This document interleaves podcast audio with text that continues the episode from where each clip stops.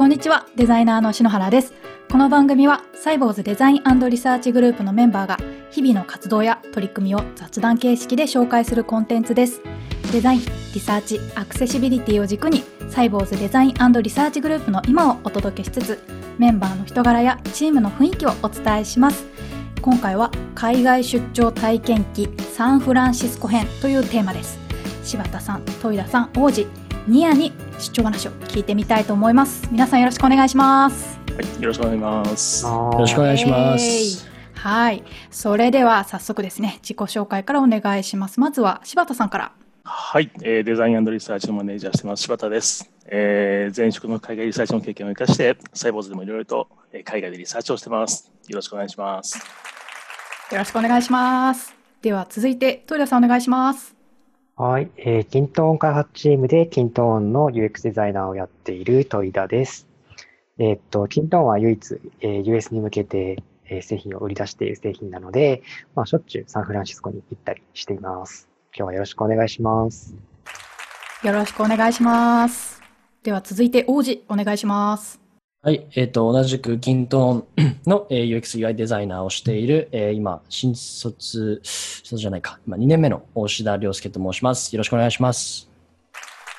はい、よろしくお願いします。ニアお願いします。で入社してまだあの出張行ったことないんですけど皆さんの出張体験記をちょっと楽しみに今日はお邪魔させていただきますよろしくお願いしますはい、よろしくお願いします。はい、皆さんありがとうございます。えー今日はですね、海外出張でどんな活動をしているのかという真面目な話から、笑えるハプニング話までですね、いろいろと楽しくみんなでおしゃべりできればなと思います。ね、こういうのってハプニング話ばっかり先行しがちなんですけど、まあ、しっかりですね、出張中も仕事しているので、えー柴田さんからぜひ出張中の取り組みについてまずはご紹介いただけますか。はい、えーじゃあ最初はちょっと真面目な話をよはい、基本的にサイボーズはですね、US に向けて、えーと、キントーンを今、まあ、売り出しているので、まずそのプランニングに行きます。えーサンフランシスコに行って、えー基本的にはユーザーリサーチをして、えー実際 PM とかデザイナーとか向こうのスタッフと話を聞きながら、次の、えー製品のプランニングをしたりとか、今開発している、えー機能のユーザーテストをしたりとか、そんな活動をしています。まあ、ありがとうあとはございますですね、そうね、結構あの企業訪問もしてますね。実際にんユーザーのところに行ったりとか、イベントに参加したりとか、えーユーザーと触れ合うこともよくしています。ありがとうございます。ラボ借りて UT とかしましたよね。そうですね、ちゃんとやりましたね。ちゃんとやりましたよね。いいラボ借りて。そうそうそうそう。あのマジックミラー越しに観察しながら。ですです。これ、トイダさんも、ああ、行き行きましたね。行きましたね。うんはい。来ましたよね。えっ、と、確か、戸井田さんと柴田さんと、私も行ったのかな？うん、行っいいでてす、ね。現地で。ね、現モバイルので、あれだよね、ユーザーテストだよね。そうですね。そうです。ね。懐かしい。え、何年前ですか？2年 ?2、3年前。3年前ぐらいじゃないですか。三年前 ?3 年前。うんもうそんな経つのか。王子はその頃、アルバイトで。3年前、そうですね多分アルバイトでいいたのかな。うん、だからまだその時社員じゃなかったですね。うーん。確か、リアさんっていう現地のリサーチャーの方に、えっ、と、そうですね。UT のプランニング一緒にやってもらって、うん、そうで元アドビで、ね、同僚だったあの夫婦がいて、リサーチャー夫婦が。で、いつも彼女らにお願いしてリサーチ、あの被被験者を集めたりとか、ラボ借りたりしてやってます。うんうんうんいや、懐かしいですね。あと、四半期イベントに参加して、US チームがどういう活動をやってるのか聞いたりして、まあそこから我々でこういうことできそうみたいな提案をしたりっていうのをやったりもしてますよね。それ王子は参加したよね。しました。僕が一番、え入社して一番最初、えーサンフランシスコ行った時に、あの、シャンキーイベントでしたね。来ました。うんうんうんはい。ちゃんと前に出て、プレゼンしてなかったっけ？あ、そうだそうだ。しました、てしました。そう、ちょうど新機能の、キントーンの新機能の、えー紹介で、あって、紹介で行って、それでプレゼンしましたね。うんうん。あの時あれで王子緊の売り出しも噛んでたから、ちゃんと王子の顔を向こうで売ることがいや、そうンだったからねなんですよ。はい。い新卒1年目から出張に行けるのってすごいいい環境だなって私は思いました。私は中途だもう本当にできたんで。うん感謝です。うん。そうなんですよね。まあでもその1年前にアルバイトしてたっていうのもあったのが 1, 1年間、あの入社するまで。それは結構大きかったと思いますけど。うんうんまあ、1年間準備体操してたからね。そうですね。それが準備体操を、ね。ねあのトレーニング期間が、はい、ないと トレーニングが出張に行けなかったかなと思います。はい。うん篠原さんも1年目に出張行かなかったっけ？あ、はい。中途入社して、1年目、そうですね。2年目かな？はい、行きましたね。す、結構割とすぐに行かせていただいて、実は、それまで海外旅行にも行ったことなくて、もちろん海外出張も行ったことなくて、初めて国際線に乗りました。うんうんうん。その時のミッションは、篠原さんを安全に日本まで 返すことだった。もう初めてだったんで、初めてのお使い状態で行きましたね、出張に。はいはいはいもうおっかなびっくりで国際線に乗って。あの時は2人で行ったよね、そういえば。あ、そうですねちょっ。とその話から南のところのホテルに泊まった気がする。なんかモーテル車で、でちょうどそうだ、その時、シリコンバレーの会社訪問も兼ねて行こうみたいな感じで、あの、アドビとか、Facebook とか、Google とか、Apple になんか見学に行きましたよね。うん。そう、初日に全部、ま、回った気がする。行きましたねあの、ゴー。ルデンゲートブリッジに行って、そっから南ぐーっと下がって、すごいですビに行ったんだね。よ。ですね。そういえば。懐かしい。なかなかハードスケジュールで。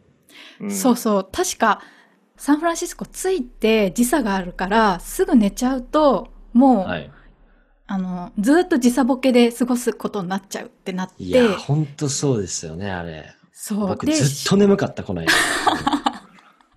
ずっと眠かったそれで初日にかなり行ったよね。そうなんですよねうんそうそ。れがいいですね。だから最初もう、とにかく動くってことですよね。それでそうそうそうハードにスケジュール組んで。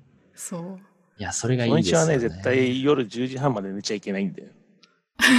いや、そうそう。だからこの間、そのサンフランシスコ行った時も僕それ、あの、柴田さんに言われて、それで、あの、外をなんか散歩しに行ったりとか、夜にジム行ったりとかしてたんですよね。あ、言ってたよね。そうなんですよ。もうかなり。夜夜にさ、ジムに行はいく習性があるからね。動物みたいに言うじゃないですか。どこにいても。動物みたいじゃないですか。まいやずジムを探しそうに行くからね。そうなんですよね。うん一回ちょっとテリトリーを確認しないと。テリトリー。はい。フィールドリサーチも兼ねてるわけではないの？現地の。っていうことにしましょうか。あの、そうですね。フィールドリサーチも兼ねてっていう感じですね。まずちょっとプロテインがどこで買えるかどこでが大事だからね。そうですね。そうはいなんです。よ。その目的をちょっと達成するためにフィールドワークをしているという感じですね。会社訪問で言えば。篠原さん、アドビにちゃんと中見学したよね。うんあ、そうですね。見学させていただきました。ちょうど新車ビルでしたっけ？が建った後、3本目の新しいビルが。いやー、なんかもう日本のオフィスとは本当に全然違いますね。こう、仕事をするところだけじゃなくて、あの、ジムだったりとか、まあ、もちろん、うんあの、食堂だったりとか、休憩するスペースとか、ミーティングをするスペースとか、すべてうんに、うんすべてがデザインされてるっていうと、すごく、なんだろう、アドビはねな言葉になっちゃうんですけど、そう中がおしゃれなんだよ。はい。すごく綺麗だし、おしゃれだし、ここで仕事したらかなり、こう、クリエイティビティなものが作れそうだなって、こう、感じるようなオフィスでしたね。うん。しかもみんな楽しみながら、こうね、できる環境になっていて。そうですね。すごく良かったですね。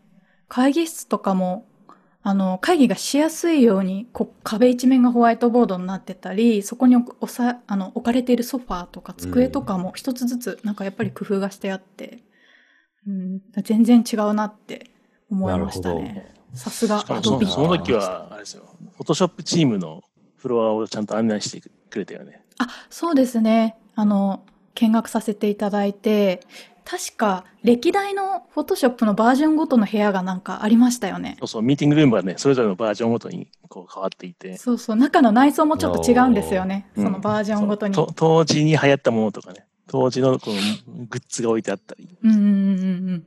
ありましたね。まあ、いやーそのうちまた行きましょアドビいや、ぜひぜひ。いや王子にはぜひ行ってほしいですね。ちょっとね、世界が違うから。全然違いましたうんうんうんね。まあこういうあの刺激を得られるっていうのも出張では一個醍醐味でありますよね。そうですね。シリコンバレーの企業を見ると、やっぱ僕たちはまだまだだなっていうのをめちゃくちゃ感じますよね。うんうん全然まだまだっていう、うん。うんうんうそうんグローバルで成功するってこういうことか、みたいな、そういう雰囲気を感じれますよね。そうですね。あ、そうだ、トイダさんは確か、キントーンのエンジニアチームと一緒に2週間、サンフランシスコに滞在してたことがあるんですよね。ちょっとその時の話をぜひ聞かせてください。あーそうですね。あの、開発チームやっぱり、あの、US のことをちゃんと知ろうねっていうことで、1週間ぐらい、何人で行ったかな ?5 人ぐらいで行ったかな？うん。おー。デザイナー、エンジニア、あと QA の人も一緒に。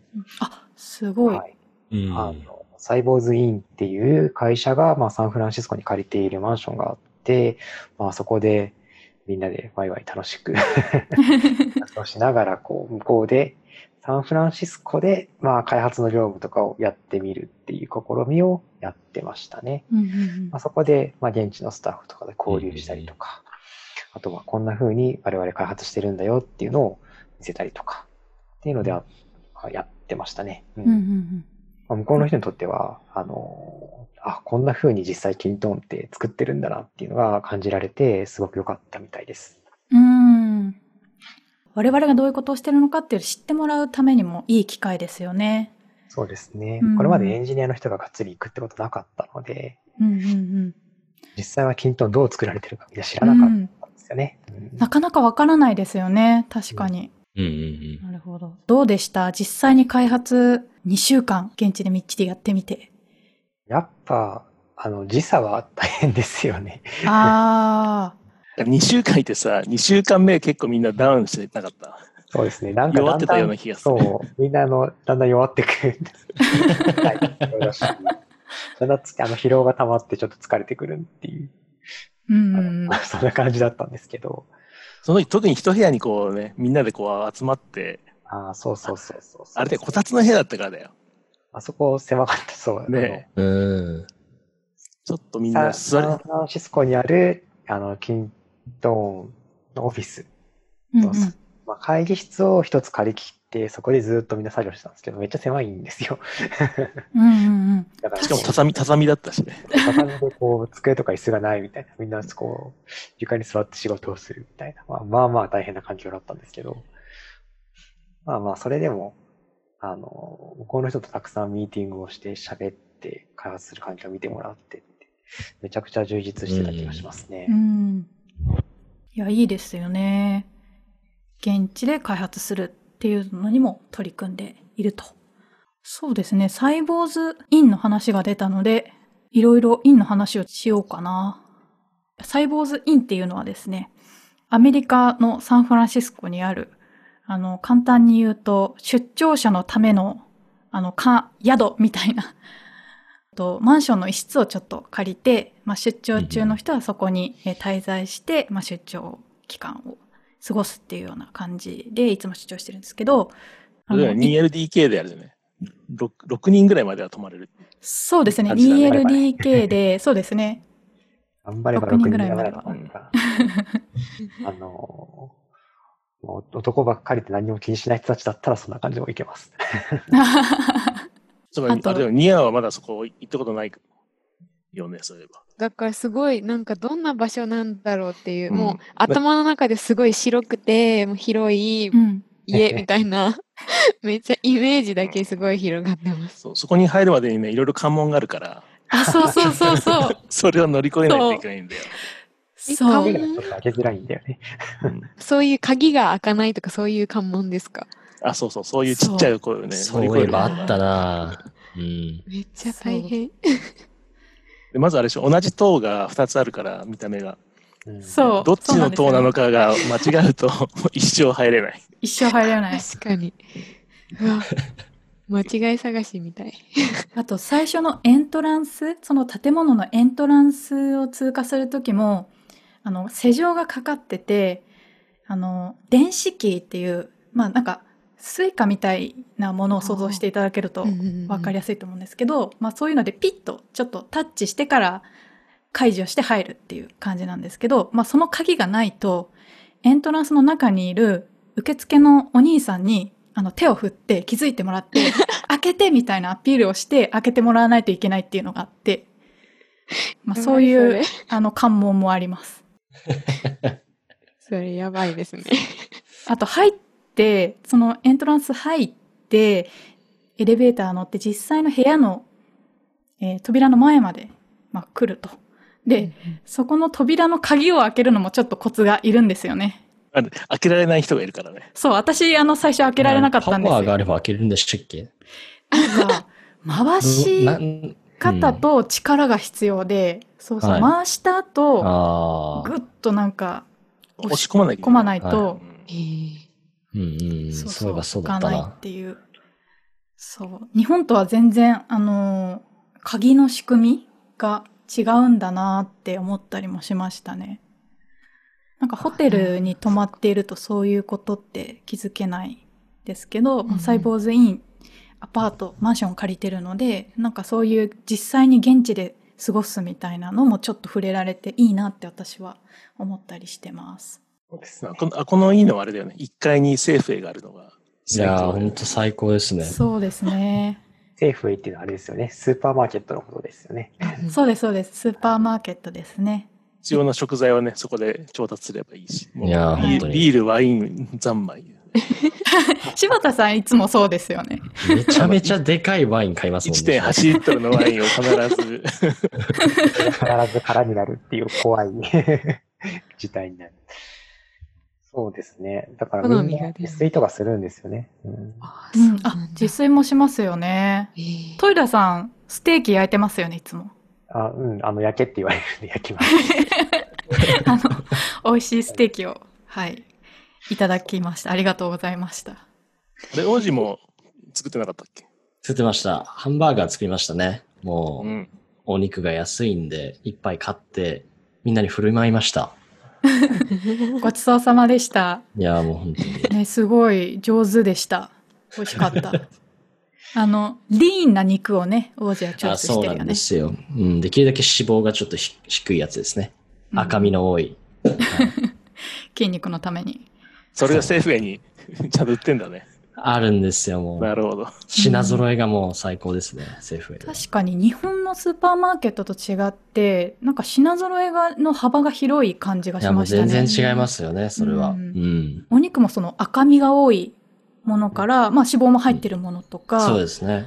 なんか本当に種類が多くて、多分、うん本当に多様な人がいるから、そういう人たちのことも考えて品揃えとかも用意してるんだろうなって、うん、思いました。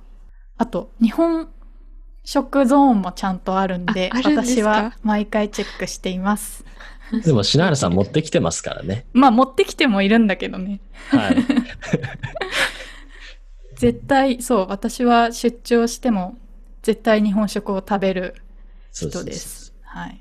あもちろん、あの、たまにハンバーガーとかも食べますけど、そう、あの、お腹を壊すと出張が台無しになるので、そこはちょっと気をつけています。いや、もう大切なことですよね、体調管理は。海外出張中は。はい。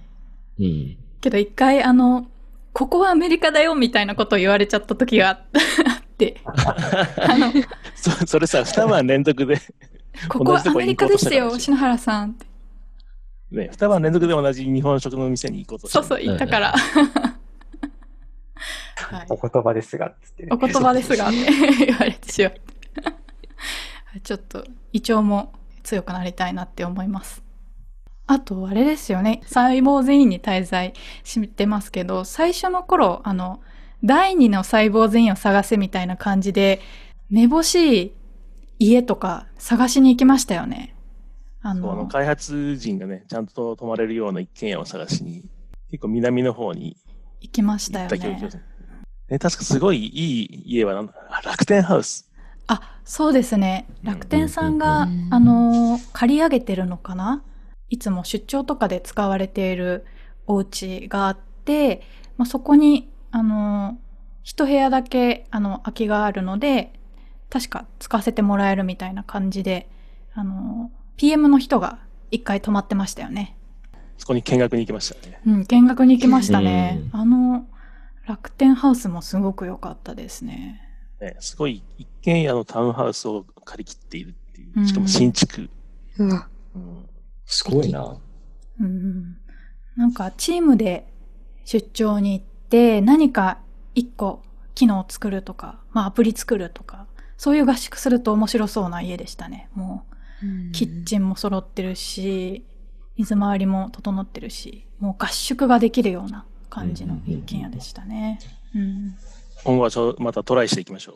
そういういや、ぜひぜひ、うん、いいじゃですか、楽しそうで。楽しそうで。まあ。でもあれだよね、こんなにちゃんと海外でリサーチをしてる企業は、もう今日本は少ないので、うんうんうん。ね、昔はやっぱ多かったんですよ。海外でリサーチするっていうのは。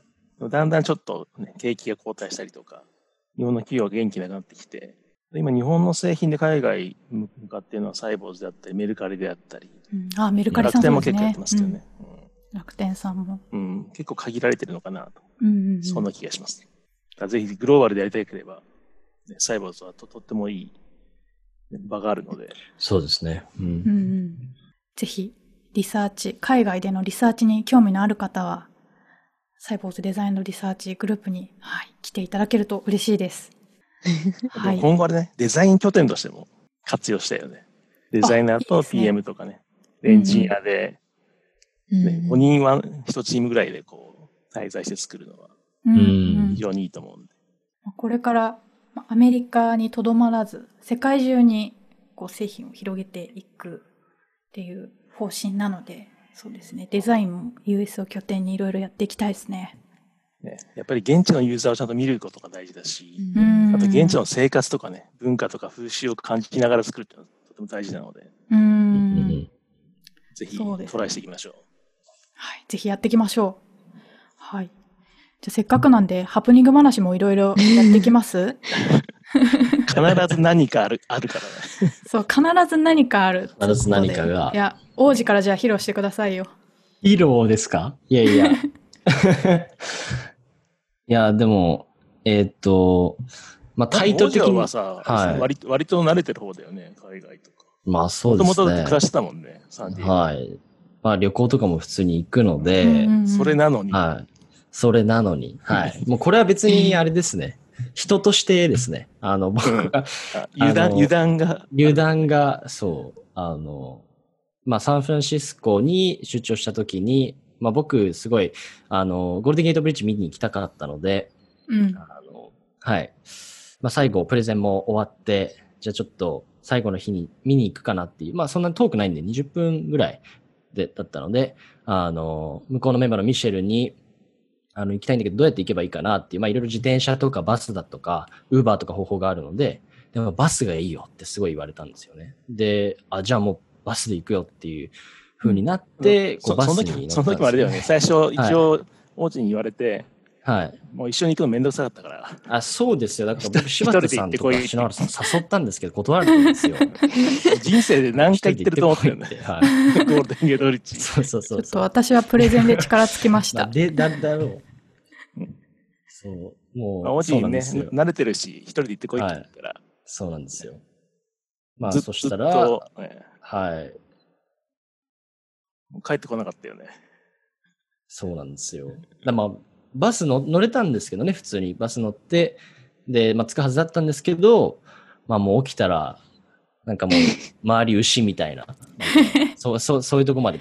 だから、えっと、距離で言うと大体60キロぐらい上に行っちゃったんですよね。だいぶ遠くまで行ったよねゴ。ールデンゲートブリッジの遥か先まで行って、寝ちゃいましたなんだよね。はい。もうだから僕が寝たのが悪いんですよ、そこで。はい。なんていう都市まで行ったんだっけ？町まで。ななんか、ペタルマっていうところまで行っちゃって、もう、もう牧草地帯ですよ。そうだと現地のスタッフに聞いたらさ、その地名聞いたらビビってたよね。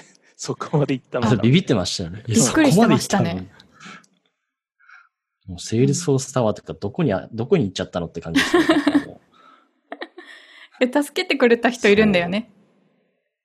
あ、そうなんですよ。だから、その、とちょうどバスに乗ってた人、まあ、その人も街で仕事して、えーそっちに住んでたので帰ってたんですけど、うんその人に、あの、ちょっと街に帰りたいんだけど、今日中にって言ったら、まあ、それやばいぞって言われて、あの、それでやっと僕がすごいやばいシチュエーションにいるなっていうのが分かって、まあでもその人すごく優しくて、結果的に僕をあの、あの近くの帰りのバスがあるところまで車で送ってくれたんですよね。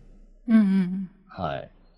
いや、優しい。なんですよ。まあ、まあそれでまあ僕帰ってこ超れたラッキーんですけどだったよ。まあでも気を気をつけないとダメですよ。うん。普通はいやばいよねし。かも、しかももう普通にあの車に乗るなんて危ないので、知らない人のアメリカも、まあどこでもそうですけど、うんうんそう、ちょっと皆さんはくれぐれもしないようにと。はい。反面教師にしないとね。そうおなんですよ。つけよみや ちゃん気をつけてください。なんで一人でしょ、絶対。とりあえずあれね、もう一人で行動させない。う。はい、行かないですね。私は行かないです。そうなんですよ。トイダさんありますか？ああ、僕はあれですよね。現地で病気になったっていうのが。ゆ唯一の病院送りというか、なんというか。なんか向こうに行ってから背中痛いなって思ってたら、あの、帯状疱疹っていう、あの、病気をは、になりまして。水疱瘡のウイルスが体に残ってて、こう、疲れるとそれが出ちゃうっていう病気ですうんうんうんけど、えまあちょっとびっくりして、病院行きましたよね。う んもうどうやって探したんですか？あの、病院は、えーっと、クレジットカードとか、あとは旅行保保険うん。の窓口に問い合わせて、その保険が使える病院っていうのを探さないといけないんですよ。うーん。調べて、えー一番近いところっていうのを紹介してもらって、予約を取ってもらって行きましたね。おお。予約は英語でした？予約は、あの、あの保険屋さんがやってくれたので、あ、はいそこはやってくれるんですね、へー保険のー、方が。へえ。で病院もややこしい話は、えーっと、向こうの病院、あるところにはあの通訳サービスっていうのがちゃんとあって、ああの、お願いすればそのタブレットで通訳の人とつないで会話ってができます。おお。なんで、病院、病気のこう難しいやりとりはもう通訳の人がやってくれる感あ、じです。いやー、よかったですね。けど、そういうのがあって、なんか、英語で詳細な症状とか伝えるの、なんか難しそそう絶対無理ですよね。病病名もわかんないしね。う。確かに。そう病名もわかんないし、そうう、んそうなんですよ。で、大体なんか診療15分ぐらいでお薬もらって帰ったんですけど、うんうん請求が360ドルぐらいでした。ひえやば。やばいですよね。ねだから保険がないと払わなきゃいけないんですけど。もし救急車を呼べば、それだけですごい請求されるしね。そうですね。さらに倍、10倍ぐらいになるんじゃないですかね、請求が。なんすでごい。はい、必ず保険あるかどうかをちょっと確認していくといいですね。大切ですねう。ん。次回からチェックしよえあと、歯医者さんも高いので、事前に日本で見てもらってから出張行った方がいいですよ。う。ん。向こうで本当見てもらうだけで数万円取られるので。いやそうです病費は本当に半端ない。薬も高い。うん気をつけます。柴田さんはもうかなり出張のプロですけど、何か気をつけてることとかってあるんですかいつも？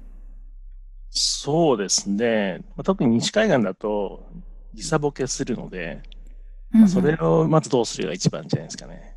うん。うん、ね、初日でこう体調崩すと本当に1週間2週間の滞在が最悪になってしまうので、うんうんもう本当に初日はずっといろんなテクニックを聞きましたよ。うん、実際にテクニック。なんかお肉を食べるとか、日の光いついてすぐお肉を食べるとか、そう日光に当たるのが大事。日光に当たる。うんで体を起そうこ。ですすね。うんうんで、絶対にベッドに行かない。寝ない。大体すぐね、ホテルにチェックインして、ベッドに横になると、もう最悪な事態になるうんので、うんうんもう夜の10時半、11時までは絶う対起きて、ん。初日は特に。そうするとだいぶ緩和されます。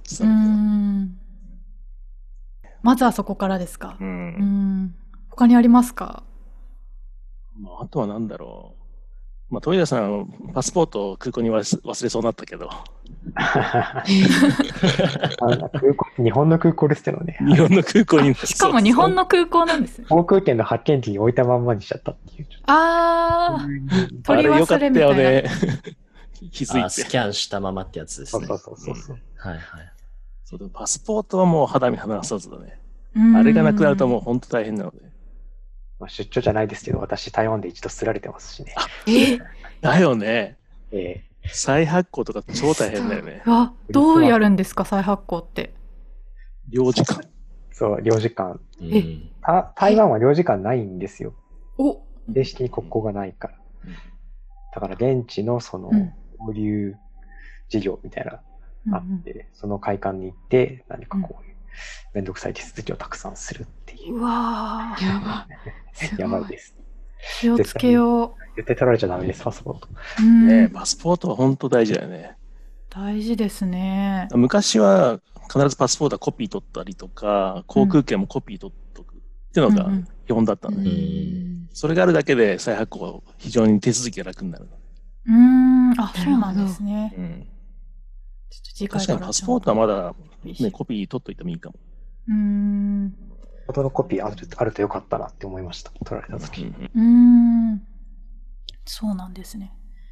ちょっと次回からはしっかりコピーしていこうかな。いや、結構出張 tips が集まってる気がしますね。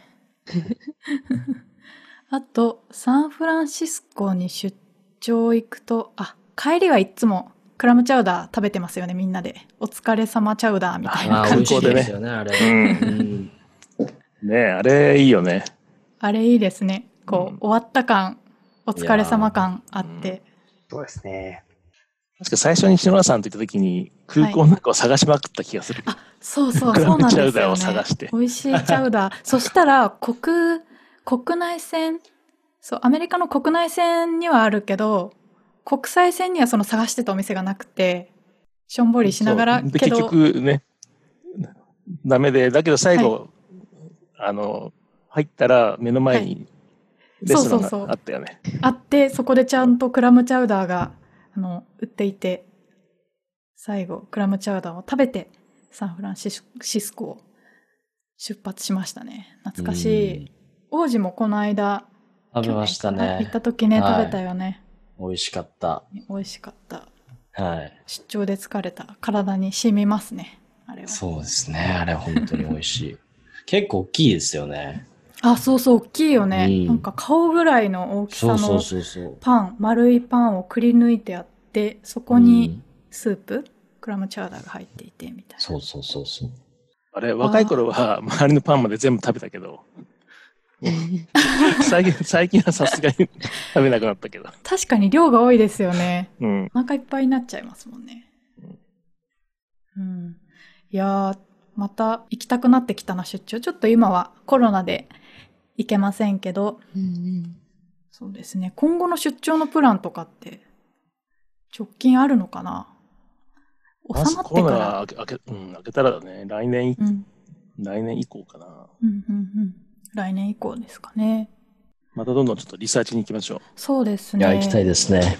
あの、うん現地の人に実際聞くみたいな、あの、ウィウィバークで行っている UT ですか？ユーザーテストとか。あ去年、一昨年からやりやり始めたやつね。はい。インタビューとか、なんかそういうのをもっと積極的にやっていきたいなってちょっと私は思ってました。うんもっと現地のそ声を聞かそれまでは、そう、ユーザビリティラボを借りて、ちょっと両業式やってたけど、ううんんうん。ね、一昨年ぐらいから他社の人たちをさっとこう招いて、うん。で、ミーティングルームでヒアリングするっていう、気軽な UT を始めたので、あれはいいね。うん。あれはどんどんやっていきましょう。はい。王子は今後やっていきたい UT とかありますか？そうですね。今後やっていきたい UT は、えっ、と、でも、あれですかね、その、もっと、あの、エスノグラフィーとか、あの、うん去年から多分動き出してると思うんですけど、実際の、えーユーザーの人の家とか、働いてる場所とか、はい。そういうところで実際にもう本当に、まあ、キントーンが使われるような環境を、えーこちらから観察したいなっていうふうに思ってますね。うんうんうんうん。はい。いいね。確かにそういうのもやっていきたいね。うん、やっていきたいですね。トイダさんはいかがですか？そうですね。やっぱり日本と違うところが本当に何なのかっていうのをちゃんと調べたいですね。グローバルで広めていく上で何が必要なのかっていうのを、やっぱり現地を調べて見極めたいっていう気持ちがあります。うん、確かに。みやちゃんはこれから出張があると思うんですけど、うんみやちゃんはこういうことをやりたいとか、ちょっと興味があるみたいなものってありますか？